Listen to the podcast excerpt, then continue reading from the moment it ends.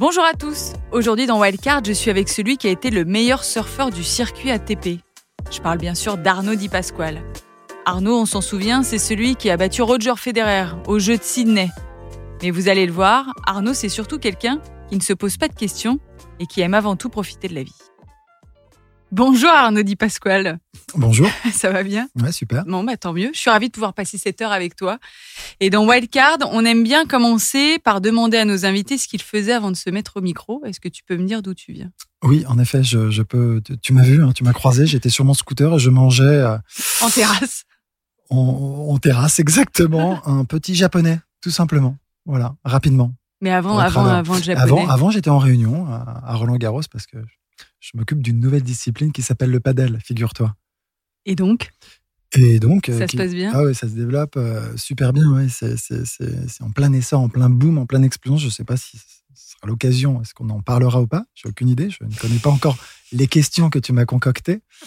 Mais oui, oui, ça se passe super bien. ouais. C'est vraiment un sport qui se développe énormément euh, en France et ailleurs en Europe. C'est, une religion en Espagne. Mais, euh, et puis, on est plein de projets. C'est, voilà, la Fédé est très ambitieuse pour cette discipline et je m'en occupe et j'en suis ravi. Et toi, tu adores cette discipline? J'adore ça. Mais pourquoi?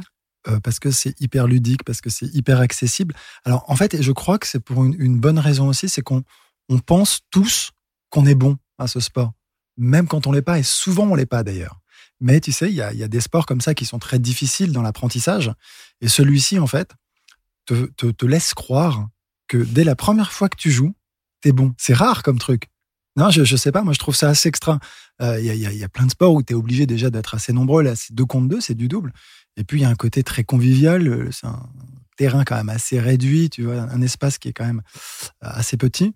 Et, euh, et donc, euh, y a- c'est beaucoup de fun, c'est spectaculaire. Et, et surtout, tu progresses beaucoup et régulièrement, contrairement à d'autres sports, quand tu en as exercé un euh, assez régulièrement, à un certain niveau, où il y a un moment où tu sais que c'est le déclin et que tu ne peux plus remonter la pente, ben, tu t'attaques à d'autres sports. Et c'est vrai que celui-ci, voilà, je l'ai découvert il y a 5-6 ans et je m'éclate.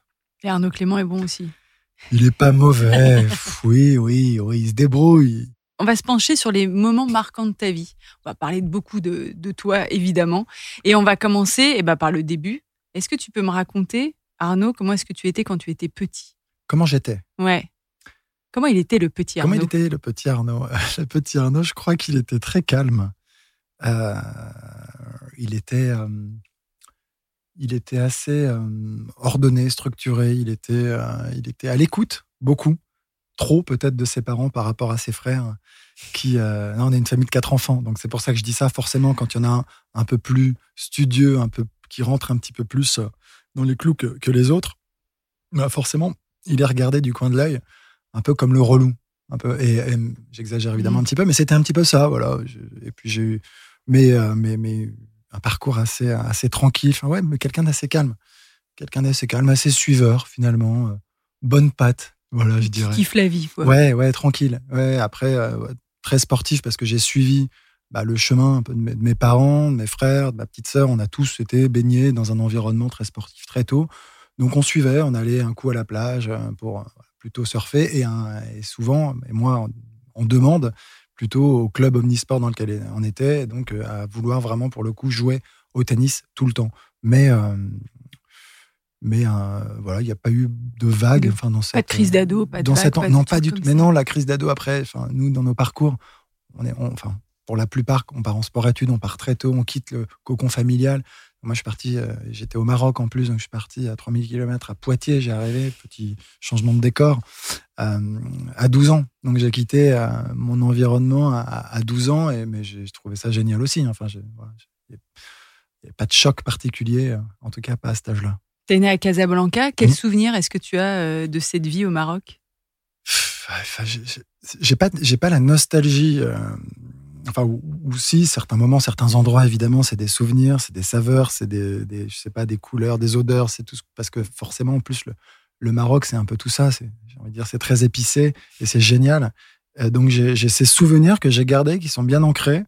Euh, mais c'est ce que je disais, c'est vraiment euh, cette espèce de, mix entre plage, soleil, sport beaucoup. Je me souviens après avec une vie très familiale, avec des amis, des choses assez basiques malgré tout, mais ce, que je retiens finalement, c'est plus, voilà, l'image, c'est le combi Volkswagen avec mon père qui est surfeur et, qu'on doit suivre parce que c'est l'appel des vagues qui finalement prend le pas un petit peu sur tout le reste. Et l'homme, pour le coup, le patriarche, doit être suivi par toute sa famille. On va parler du tennis, bien sûr, dans, un instant, mais est-ce que tu avais des rêves d'enfant? Quand, De quoi tu rêvais quand tu étais petit ah, Très tôt, en fait. En fait, c'est simple, très tôt. Je pense à 7 ans, j'ai ma première raquette. On me donne ma première raquette, on m'offre ma première raquette en bois. Et je me rappelle, bah, c'est mon parrain qui, me l'offre. Et, euh, euh, et, ça, a été, euh, ça a été une révélation. C'est-à-dire que je, suis tombé amoureux. C'est-à-dire qu'il y a un vrai truc fou qui s'est produit. Mais comment on tombe amoureux Je sais pas, j'en sais rien. tu t'es jamais senti aussi bien qu'avec une raquette Je sais pas ce qui s'est passé, je peux pas l'expliquer d'ailleurs, c'est ce qui est aussi génial. Enfin, tout s'explique pas, mais euh, je savais pas si j'allais être bon ou pas, je savais pas si j'allais être doué. Enfin, aucune, j'avais encore une fois, et ni mes, parents encore moins, parce que mon père, le tennis, je sais pas si c'était un sport suffisamment viril. Euh, à ce moment-là, parce qu'après, il a trouvé ça génial, forcément. Il a beaucoup changé, beaucoup évolué. Mais, euh, mais donc, au début, euh, c'était plutôt ma maman qui jouait beaucoup, mais à un niveau euh, non classé, non classé plus plus de club. Et super. Mais, et donc, j'ai cette raquette et je m'en rappelle. Et, on n'avait pas le droit, nous, parce qu'on était petits, de jouer sur les terrains des adultes. Et donc, on il y avait un mur. Et, là, j'ai commencé. Et puis, c'est comme ça que j'ai appris. Et puis, progressivement, on a eu la chance d'avoir une demi-heure. C'était court, même pas d'une heure, hein, d'une demi-heure. C'était à dose homéopathique. Et, et je pensais qu'à ça. Et en fait, je jouais au mur toute la journée. J'en oubliais de déjeuner. Euh, voilà. Et, mais sans, sans pouvoir jauger, savoir si j'étais bon. Enfin, on est à des années-lumière de ça. Mais en revanche, ouais, ça a été un vrai coup de foudre. Comment est-ce que la compétition est entrée dans ta vie? Bah, La compète, c'est des petits tournois comme ça au Maroc que finalement je suis allé jouer entre, euh, entre deux baignades. Et, euh, et que tu as gagné. Oui, mais c'est ça en fait. non, mais c'est ça qui était fou. Et c'est ce qui était génial. C'est que je gagnais ces tournois et en fait après puis, puis qu'est-ce qui s'est passé? C'est que j'ai eu le droit de jouer de participer au championnat du Maroc en tant que français sympa ils ont été adorables sauf que je crois que c'était la dernière année puisque je les ai gagnés. Et puis derrière ça a été interdit. Mais donc j'étais champion du Maroc des moins de 12 ans. Et c'est à ce moment-là qu'on commence à se poser enfin que ils commencent à se poser des questions et que moi euh, je, lis euh, Tennis de France et Tennis Magazine avec, euh, avec, avec, avec, euh, enfin, avec la bave vraiment en me disant qu'est-ce que, quel est le niveau? Enfin, je voyais les championnats de France jeunes à Roland Garros en plus, donc autant dire que ça me rendait complètement barjot de me dire à 12 ans on peut jouer à Roland Garros, à 14 ans c'est possible aussi, les minimes, les cadets, ces compétitions se déroulent à Roland. Et, euh, j'ai supplié en fait mes parents, je crois que c'était vraiment ça, de, de, pouvoir aller jouer quelques tournois en France pour simplement savoir où j'en étais, savoir si finalement j'étais nul, euh, bon, très bon, savoir un petit peu. Et donc, ils m'ont envoyé avec un, un, jeune qui est, qui est, plus jeune maintenant, parce que c'était il y a un petit moment, et qui est resté évidemment un très proche, et sans qui peut-être euh, rien ne se serait passé d'ailleurs, euh, qui m'a accompagné sur six tournois. Il venait d'avoir son diplôme d'État, qu'il avait passé à Poitiers, et lui aussi avait glissé quand même à mes parents. Je il y a un sport-études à Poitiers. Enfin, voilà, ils ont à peu près le même âge que, que ton fils. Voilà ce qu'il disait à mes parents. Il joue pas si mal quand même. Je crois, il connaissait bien tes parents parce que tu as 12 ans. Super proche. Ah, ok, d'accord. Super proche. Mais lui, en fait, je crois qu'il a 19 ans. Il est tout jeune. Et je pars avec, lui qui a 19 ou 20 ans. C'était très drôle. Donc, euh, parce que, parce que moi, moi, je mangeais des steaks frites tous les jours. J'avais pas jamais fait un footing de ma vie.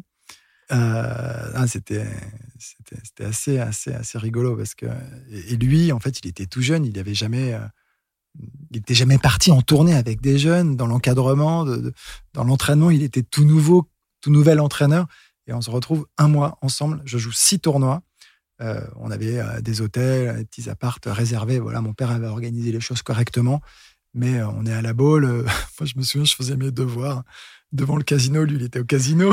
À la bolle, il sortait. J'étais avec du monde qui m'aidait en train de faire mes devoirs de maths. un truc complètement super folklore, quoi. Et euh, donc, très bonne ambiance. Et, et puis voilà, j'ai gagné les, six tournois.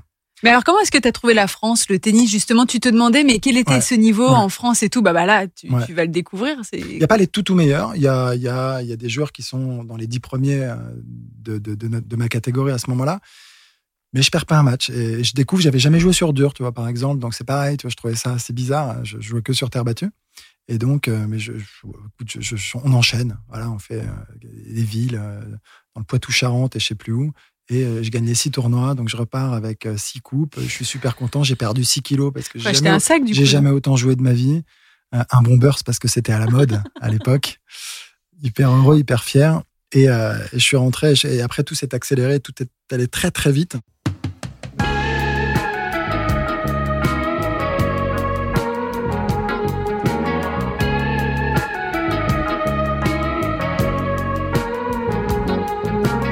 Est-ce que tu penses du coup que le tennis va être ton métier Non, pas du tout. Mais non, mais là, moi, je rentre en fait. je rentre.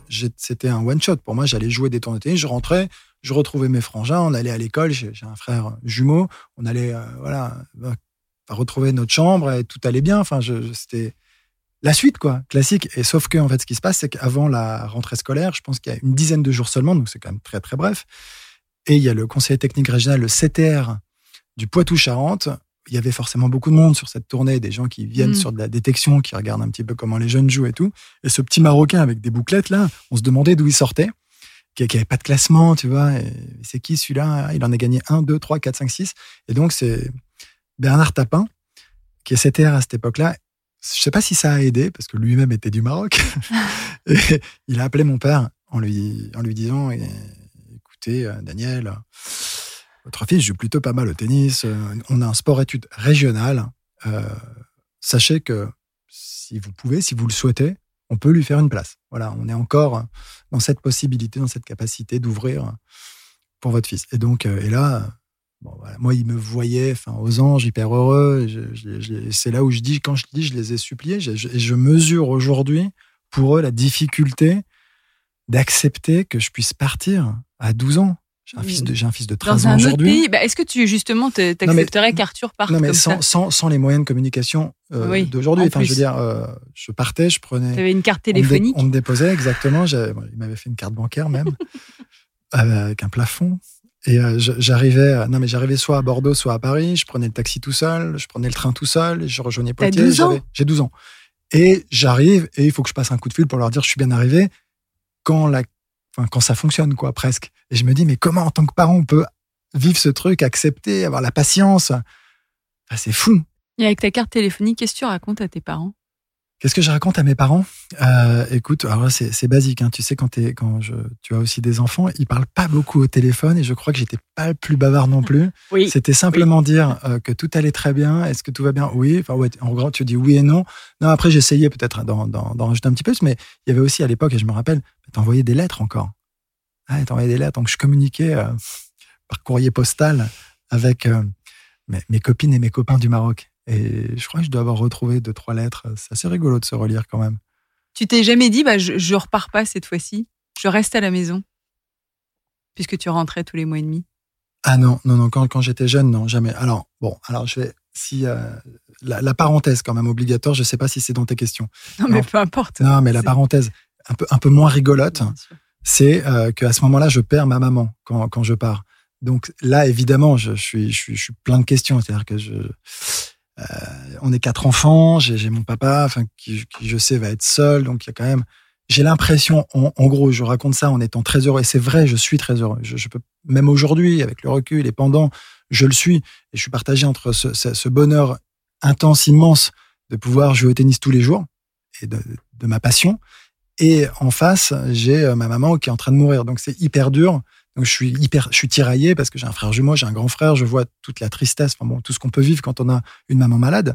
Et euh, donc je le vis, c'est quand même aussi mon quotidien. Donc quand je me couche le soir, je peux pas vous dire j'ai toujours la banane. Je, suis en train de me dire de temps en temps, elle va peut-être partir. Et quand on est à 12, 13 ans à cet âge-là, euh, on a du mal à imaginer un de ses parents pouvoir partir. Enfin, c'est pas possible. Et donc je, et donc à ce moment-là, je, vis ça un peu quand même euh, comme comme un abandon. J'ai l'impression de les abandonner. J'ai l'impression de pas de devoir être là et, et, je le suis pas. Et je pense à mes frères à ce moment-là, beaucoup plus, ma petite sœur qui a, qui a 2-3 ans, donc elle est tout, tout bébé.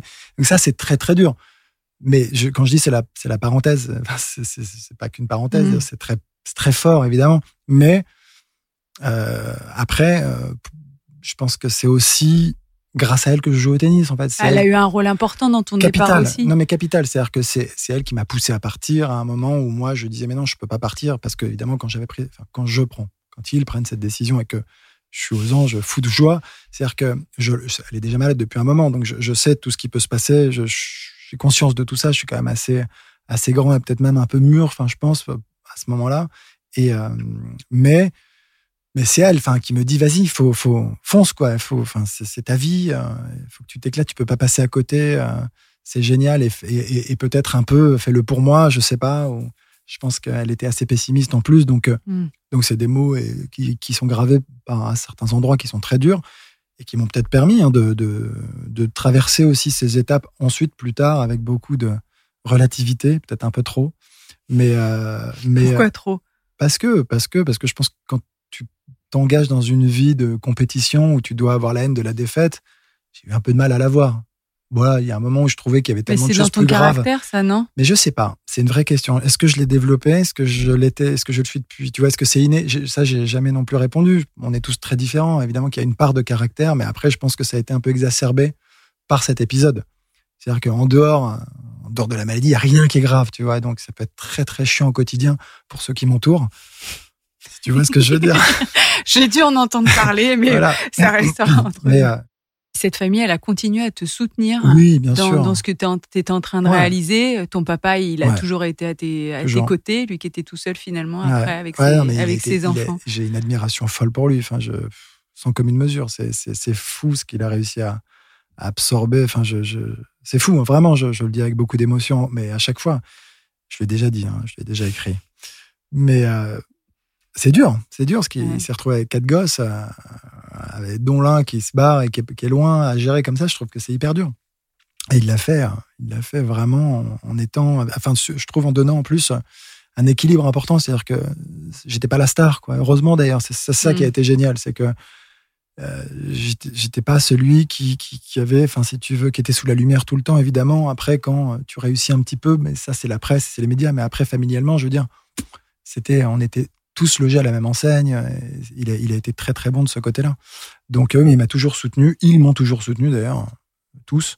Euh, et ça, ça, ça, a été un pilier. C'est, enfin ça a été un pilier. Enfin pour nous, je, dis vraiment les, enfants, enfin toute notre vie, c'est un mec, c'est un, je dis un mec, pareil quelqu'un de très costaud. Qu'est-ce que tu as fait de tes premiers gains? En 99, je fais huitième de finale à Roland. Et c'est un peu le premier gros chèque que je prends. C'est pour ça, à la limite, le reste.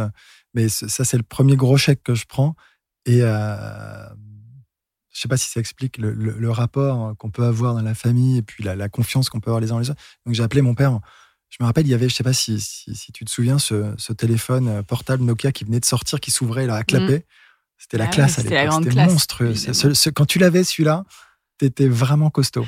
Et je l'ai appelé pour lui dire Est-ce que tu crois que je peux me faire plaisir Tu as 20 ans quand même. Et m'acheter. J'ai 20 ans, exactement. Est-ce que tu crois que je peux me faire plaisir et m'acheter euh, le téléphone? Ça va Pas de risque financier hein, sur le résultat économique de fin d'année?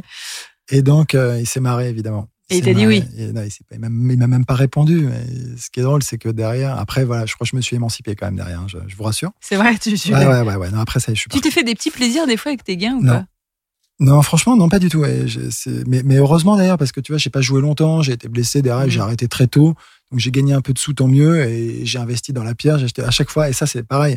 Mon père tout de suite qui m'a dit à 17 ans, euh, avec euh, les premiers contrats que je prenais, achète un petit appartement à Boulogne, et là, je lui disais, mais t'es fou, comment je vais faire pour le payer si ça s'arrête demain, mais je vais pas m'en sortir. J'étais en panique, mais ce qui est normal. J'ai 17 ans, il me dit, euh, tu t'achètes un appart. Euh, et, il a eu raison, parce que quand tu vois les prix de l'immobilier, dix ans plus tard. C'était un bon investissement. grave. Non, non, mais voilà. Donc, j'ai pas, j'ai pas, honnêtement, j'ai pas craqué, mais j'ai pas gagné assez d'argent non plus, d'un autre côté, je crois. après, j'aurais pu flamber un peu, mais je, c'est pas trop mon truc. si, si, je dépense de l'argent, c'est plus pour partir en voyage. Enfin, c'est plus pour euh, visiter le monde que pour euh, m'acheter une belle bagnole ou, ou une montre. Euh, j'ai pas cette passion, donc c'est plus facile. Je suis pas trop matérialiste, je crois. Non, j'ai l'impression aussi.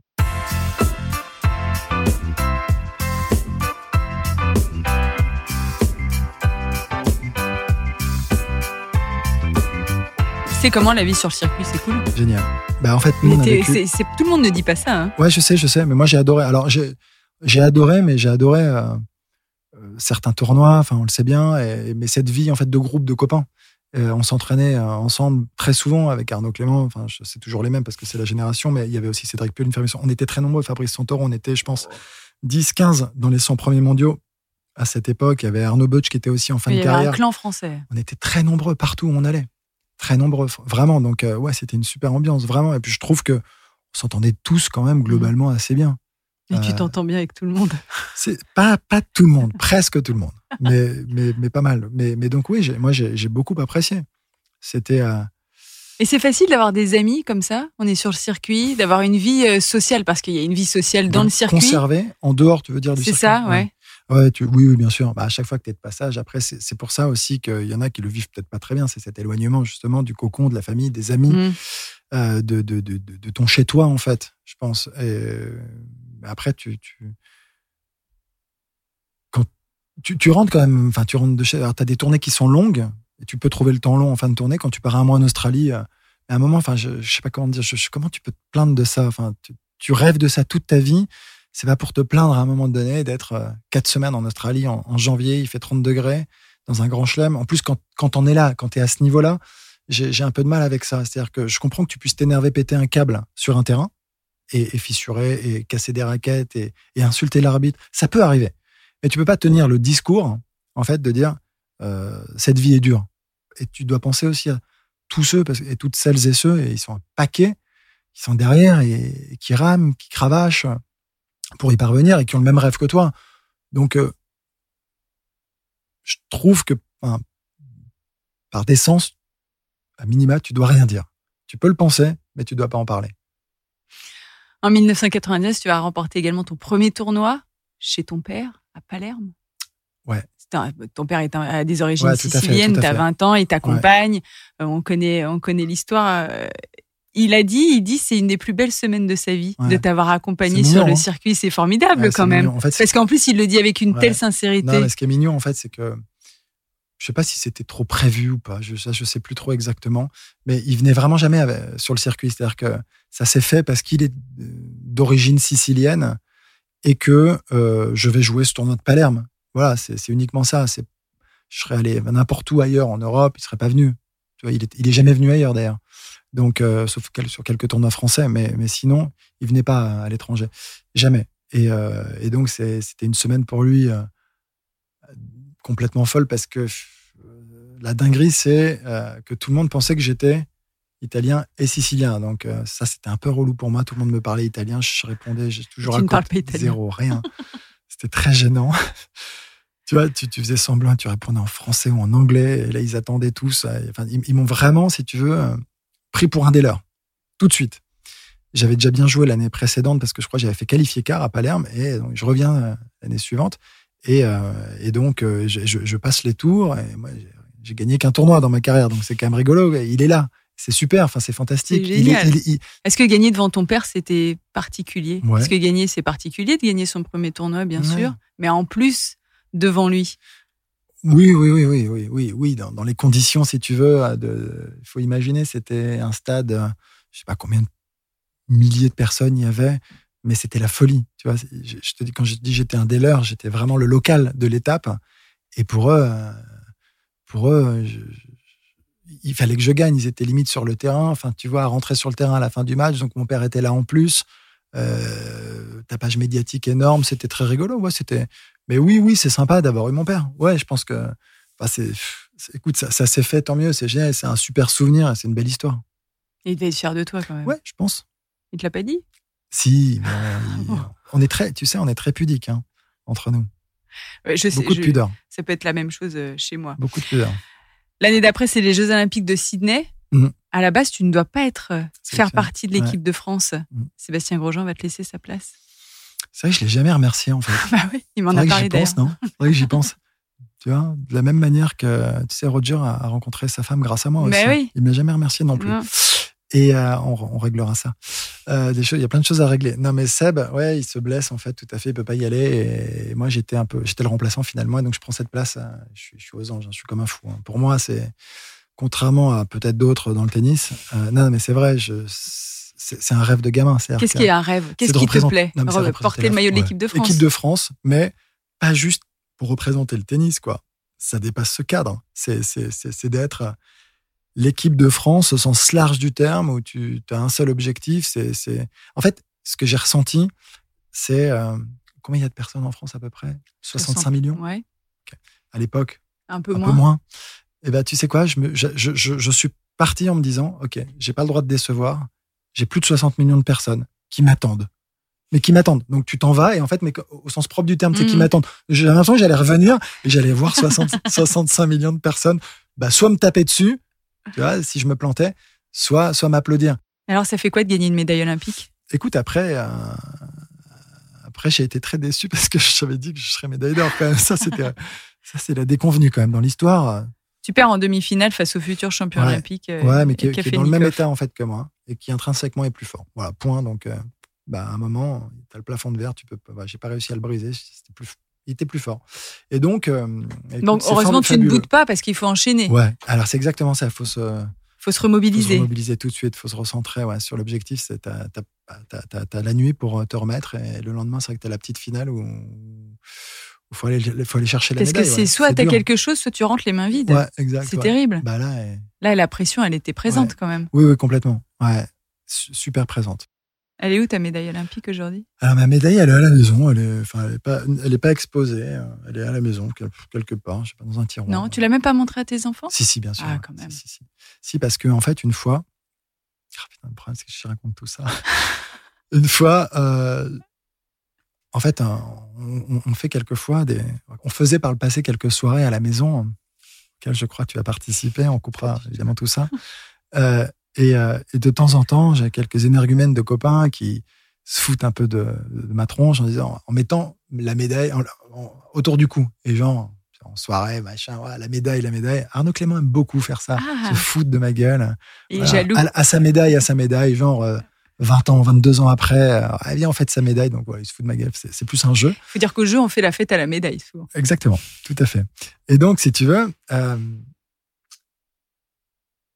euh, je me rappelle d'une fois où, je crois que c'est ma femme qui me dit euh, Oui, ta médaille, faudra, enfin, ou c'est les enfants qui me demandent ça.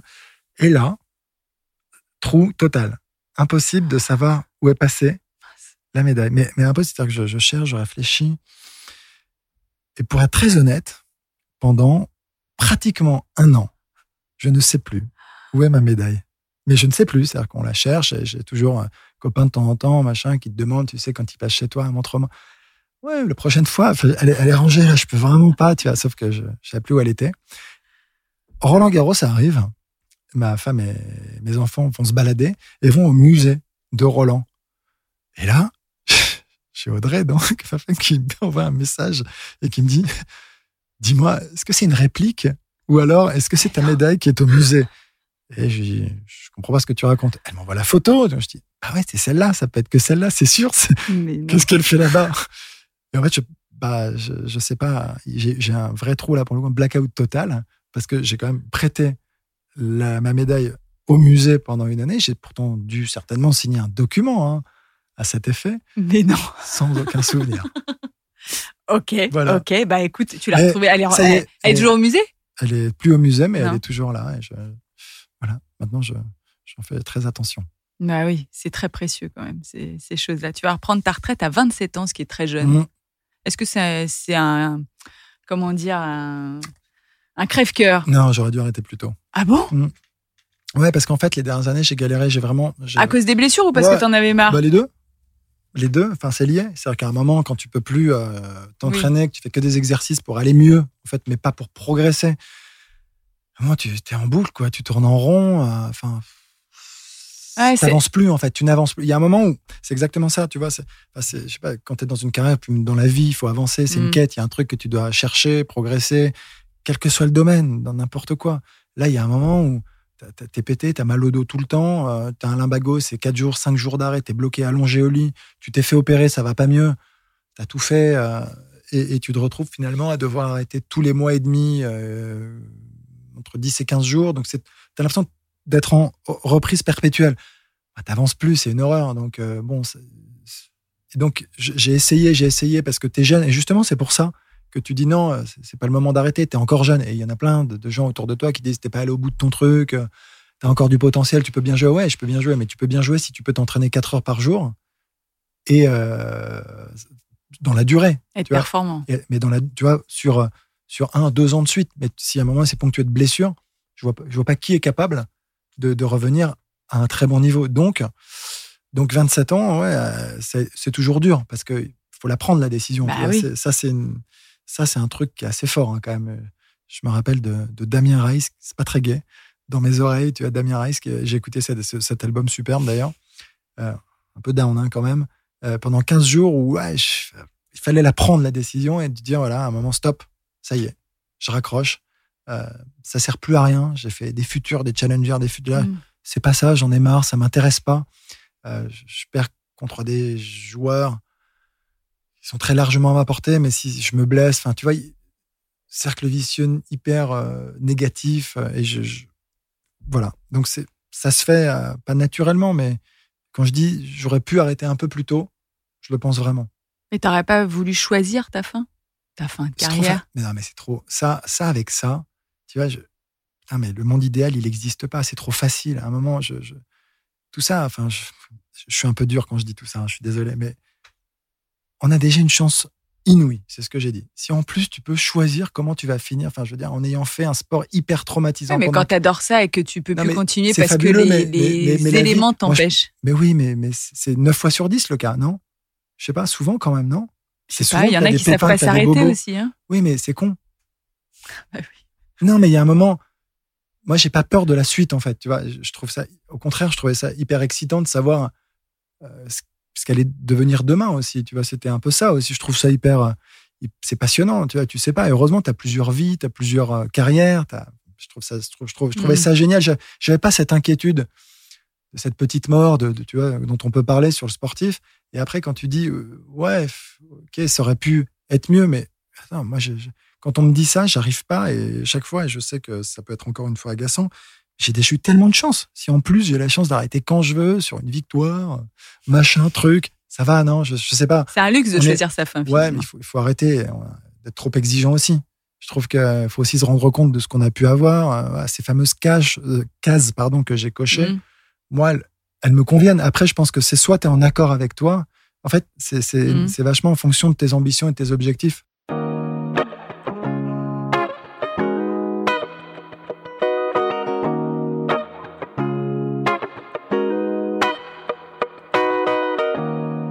Te surnommait, m'a-t-on dit, Mister Univers sur le circuit. Est-ce que c'est vrai? C'est faux. Non, c'est vrai. Non, c'est faux. Je sais que c'est vrai. Et je sais qui te surnommait comme ça. Ou qui te surnomme encore d'ailleurs comme ça. Mister Universe. c'est drôle, hein Est-ce que tu peux nous raconter quand même? Je, je m'écoute. C'est, euh, je sais pas pourquoi et comment c'est né. J'ai plus trop le souvenir exact, mais en fait, c'était, euh, c'était, c'était Roger en effet. C'était, c'était Federer qui m'appelait comme ça. En fait, on avait un truc alors, faut, faut comprendre aussi qu'on s'est côtoyé dans les catégories jeunes. Donc, euh, c'est pareil, le rapport qu'on peut avoir à l'icône, à la légende qu'il est devenu, nous, on l'a pas en fait. Parce que quand tu as rencontré quelqu'un gamin, c'est un peu le gamin qui reste, tu sais. Tu as un peu cette image. Et donc, euh, avec Roger, c'était un petit peu ça. Et en plus, c'est un vrai déconneur hyper sympa. Et, euh, et, on s'appelait tout le temps en se sifflant. Alors, c'est très moche hein, de comme ah ça. tu sais, dans la salle, dès que tu entendais ce petit sifflet, on cherchait partout. Et on savait que c'était l'un ou le on s'appelait comme ça. Et puis à un moment, je sais pas pourquoi, c'est lui qui avait sorti un truc quand je passais à côté, Mr. Mr. Mr. Universe. Et, et, c'est resté. Euh, va savoir pourquoi. Voilà, il faudrait lui, lui demander, euh, mais j'ai aucune idée. Mais c'était un peu un truc. C'est quand même amusant. C'est rigolo. C'est très rigolo. Ouais, ouais, ouais. Tu vas te marier avec Audrey. Et il y a une histoire que j'adore. Ah. Vraiment tu nous en as, tu nous en as parlé il y a pas longtemps. C'est vous partez en lune de mienne aux États-Unis. Et j'adore vraiment cette histoire. Les Américains vont te confondre avec un acteur célèbre. Et je peux les comprendre. C'est drôle. Ouais, c'est marrant. Avec Matthew McConaughey. Ouais. Alors, je sais pas si tout le monde le connaît, mais. Euh, Il a fait beaucoup de Mais je suis assez bon acteur quand même. Hein. Mais ouais. Alors, oui, parce que donc j'ai été bon. On te, on te prend pour Matthew McConaughey. C'est drôle. C'est fou. Mais en fait, donc, euh, on se fait, ouais, on part, on part trois semaines, un mois, et on finit à Los Angeles 4-5 jours. Et on se balade. C'est elle qui me dit euh, on, va à Los Angeles, c'était pas prévu. Et, euh, et donc, euh, bon, les, endroits classiques, hein, mais les gens sont un peu à l'affût, je crois, des stars là-bas, j'imagine. Et on est Santa Monica, et ensuite on bouge, et on se fait plein de boutiques et machin. Et, en fait, j'étais, j'étais suivi tout le temps. Et je comprenais pas, moi, et suivi plutôt par des filles, par des femmes, tu vois. Alors, c'était pas non plus 25-30 euh, personnes, mais deux, trois, et des regards, et vache, mais, c'était tout le temps, tout le temps. Et euh, tu arrives en caisse, euh, mais vous n'êtes pas l'acteur. donc, au bout d'un moment, c'est quoi ce délire? On est où là? Et, en plus, j'étais tout bronzé, on était rentré de vacances, svelte à l'époque encore, tu vois. Et, et c'est vrai qu'on me confondait. Et, je me rappelle dans un magasin, tout, seul, seul, ça l'amusait, hein, attention. Oui, Audrey était amusée par cette situation. Ça la faisait marrer. Mais il y a un moment où dans un magasin, il y avait 7 8 sept filles qui étaient derrière et je les voyais comme ça. Moi, je jouais le jeu avec mes lunettes de soleil, je faisais limite de lever un peu le t-shirt. Tu vois, très en forme. Et euh, ouais, mais c'est vrai. Voilà, donc, euh, on s'est marré. Tu as signé quelques autographes. Ça fait plaisir à ces demoiselles, j'espère. Non, non, non, non, non. J'ai pris mon accent, mon very French accent. no, I'm sorry, I'm, French. I'm very sorry. Sorry. Arthur est remis son nez derrière. Et quel papa tu es? On a beaucoup parlé de ton papa, mais c'est toi le papa aujourd'hui. Ben écoute, euh, quel papa je suis? Je sais pas si c'est à moi de répondre, mais euh, comment toi tu te trouves? Comment je me trouve? Euh, je, crois être très présent. en tout cas, je, crois être très très présent et même quand j'ai eu beaucoup beaucoup moins de temps professionnellement, que j'ai travaillé quand je bossais à la Fédé, que j'étais DTN et que ça me prenait beaucoup de temps, j'essayais vraiment à chaque fois que j'avais quelques minutes devant moi et la possibilité d'être avec eux, j'ai toujours euh, vraiment, enfin, moi, j'ai toujours adoré euh, me lever les nuits. C'est bizarre. Euh, quand ils sont petits, c'est dur, hein, pourtant. Mm. Mais j'ai, mais j'ai toujours adoré ça. Mais je crois que ça, je, il y a un truc avec, avec mon enfance qui revient, en fait, je pense. et, j'ai toujours, à partir du moment où j'ai des enfants, j'ai senti, comme beaucoup de parents, mais une sorte, cette espèce de responsabilité quand même nouvelle de ne plus euh, être sur soi, mais, mais de penser qu'à eux. Et, euh, et ça, c'était ça a été assez dingue. Et j'ai compris en fait plein de choses. Et là, c'est là où tu comprends, tu fais un peu le transfert avec ton père, euh, l'héritage. Mmh là, il se passe beaucoup de choses, comme tu comprends beaucoup de choses. Et, et moi, je, tu vois, c'est des choses pour moi qui, qui étaient bah, évidentes, tu vois, de, de, de, globalement de partager au maximum, tu vois, dans, dans, le, dans leur premiers mois et tout avec Audrey. Donc ça, c'était, c'était, enfin, mais c'était naturel. J'ai adoré ça, mais profondément. C'est-à-dire que c'était fantastique, tu vois. Mais, mais plus parce que je pense que, encore une fois, je reviens sur mon parcours. Je pense que ma maman, je me rappelle, tu vois, qui était avec ma petite sœur, qui savait qu'elle allait partir. Tu vois, il y a mmh. ce truc. Et moi, je sais pas pourquoi. Ça il y a des trucs qui te marquent, tu sais, mais des choses parfois beaucoup moins graves, heureusement, mais des choses très simples. Et je me suis, à chaque fois que je me levais, je crois, chaque fois je les prenais contre moi, c'est tout bébé, tout chaud comme ça, en pleine nuit. Je me disais, euh, c'est fantastique, tu vois, de pouvoir bah, être là avec eux et de les serrer, de les sentir cette chaleur. Et à chaque fois, je me le disais, t'es crevé, hein. Mais il y avait ce truc toujours de dire, c'est bon, c'est bon, tu sais, c'est bon. Et, écoute, euh, voilà, maintenant ils sont 13 et 8. Euh, ils sont géniaux, ils sont super, ils sont mignons comme tout. mais, mais je pense être. j'essaie, j'essaie de les accompagner. Enfin, on fait ce qu'on peut quand on est parent, tu sais. Après, c'est toujours ce que je me Non, mais il n'y a hein. pas de mode d'emploi, c'est dur, c'est dur. Et puis il y a l'adolescence qui arrive, c'est dur. Euh, ils sont tous différents. T'as beau euh, leur donner la même éducation, mmh, ils sont aux antipodes. Et, c'est comme ça. je pense que le premier, ben, c'est pas comme le second où tu, gères les choses différemment. Il y a forcément un peu plus de stress que tu lui as peut-être communiqué. Donc, tu as des premiers qui sont souvent un peu différents, c'est vrai. Donc, euh, écoute, non, mais écoute, en tout cas, je sais pas. J'essaie d'être présent. Ils ont un petit message pour toi. Ah. Pourquoi tu rigoles pas? Ah, c'est mignon ça, c'est. Alors que je ne fais que le zouave, évidemment. Mais euh, c'est la blague en fait quand il raconte. Des, je, suis un peu moins démonstratif et expressif qu'Audrey, qui est capable. C'est ce qu'il a fait, tu vois, pour une blague un peu moyenne. Et, euh, donc c'est vrai que de, temps en temps, à chaque fois, moi, je reste comme ça à côté, un peu stoïque, à rien dire. Et j'ai donc les deux qui se retournent. Et, pourquoi tu rigoles pas? Mais pourquoi tu rigoles pas? C'est tout. Et puis forcément, ce qui nous fait marrer à la fin. T'habites dans le sud-ouest aujourd'hui? Claro. Claro, c'est un peu un retour aux sources? Un retour à la plage. Euh, Casablanca, il y avait la plage. Euh, Attention, parce que c'est assez péjoratif de présenter. Non, non, non. C'était un petit peu. Euh, ça fait un peu retour aux sources quand même. C'est un retour aux sources, clairement. Mais par exemple, tu sais, quand, quand tu dis. je, dis ça exprès parce que quand tu dis j'ai fait un padel ce midi, j'ai fait un tennis ce midi, ou j'ai fait un footing ce midi, c'est normal. Ça passe et c'est super. Ah, t'as fait du sport. Et quand tu dis j'ai fait un surf ce midi, tu ah oui, t'es en vacances? Bah, bah oui. non, la plage est à deux minutes, tu vois. C'est toujours un peu connoté. Euh, Excuse-nous, en ville, on n'a pas cette euh, possibilité. -là. Et donc, euh, et donc, ouais, c'est un retour aux sources. Tu as complètement raison parce que, mais ça, c'est pareil, je me le suis dit et je voulais pas l'imposer à ma famille. Donc, ça a été quelque chose de partagé. J'ai largement consulté avant. Tu t'y es très bien pris. Ouais, je crois. J'ai réussi à être convaincant là. Mais non, non, mais c'est vrai, ouais, il y a ce truc en fait. C'est un peu, je sais pas si c'est une boucle, mais c'est vrai que tu reviens je reviens, moi, à ce que j'ai vécu un peu dans mon enfance, c'est vrai. D'une certaine manière, avec, euh, avec beaucoup de sport, un environnement très sain, vraiment, avec beaucoup de sport, et c'est le cas aujourd'hui, euh, avec malgré tout euh, encore beaucoup de boulot, et c'est génial, et je touche du bois, c'est bien d'en avoir. Et, et, et l'océan, et, c'est de retrouver un peu ce que j'avais quand j'étais en effet plus jeune. C'est vrai que je me le suis dit, quand on parlait d'héritage, tu, tu, tu y reviens quoi qu'il arrive, je pense. Euh, même s'il y a des choses parfois, parfois que, que tu veux rejeter, elles sont mm. plus fortes. Euh, voilà. Mais il y a de ça, il y a un retour aux sources. On va se quitter en musique, Arnaud. D'accord. J'aimerais que tu nous proposes un morceau que tu apprécies, bien sûr. Évidemment. Ok. Et on te euh, remercie. Alors, tu sais, je vais, je vais, je vais, je vais partir sur un morceau. Alors, c'est un peu. Là, je, reviens sur la nostalgie. Je vais, je vais pas sur. je vais pas sur Eagles, hein, je, je, vous, je, vous, rassure, parce que ça, c'est mon papa. Donc là, doucement, ni sur Elton John. Mais euh, alors dans ce cas, c'est un petit Ben Harper. Voilà, Parce que j'ai écouté ça comme un fou.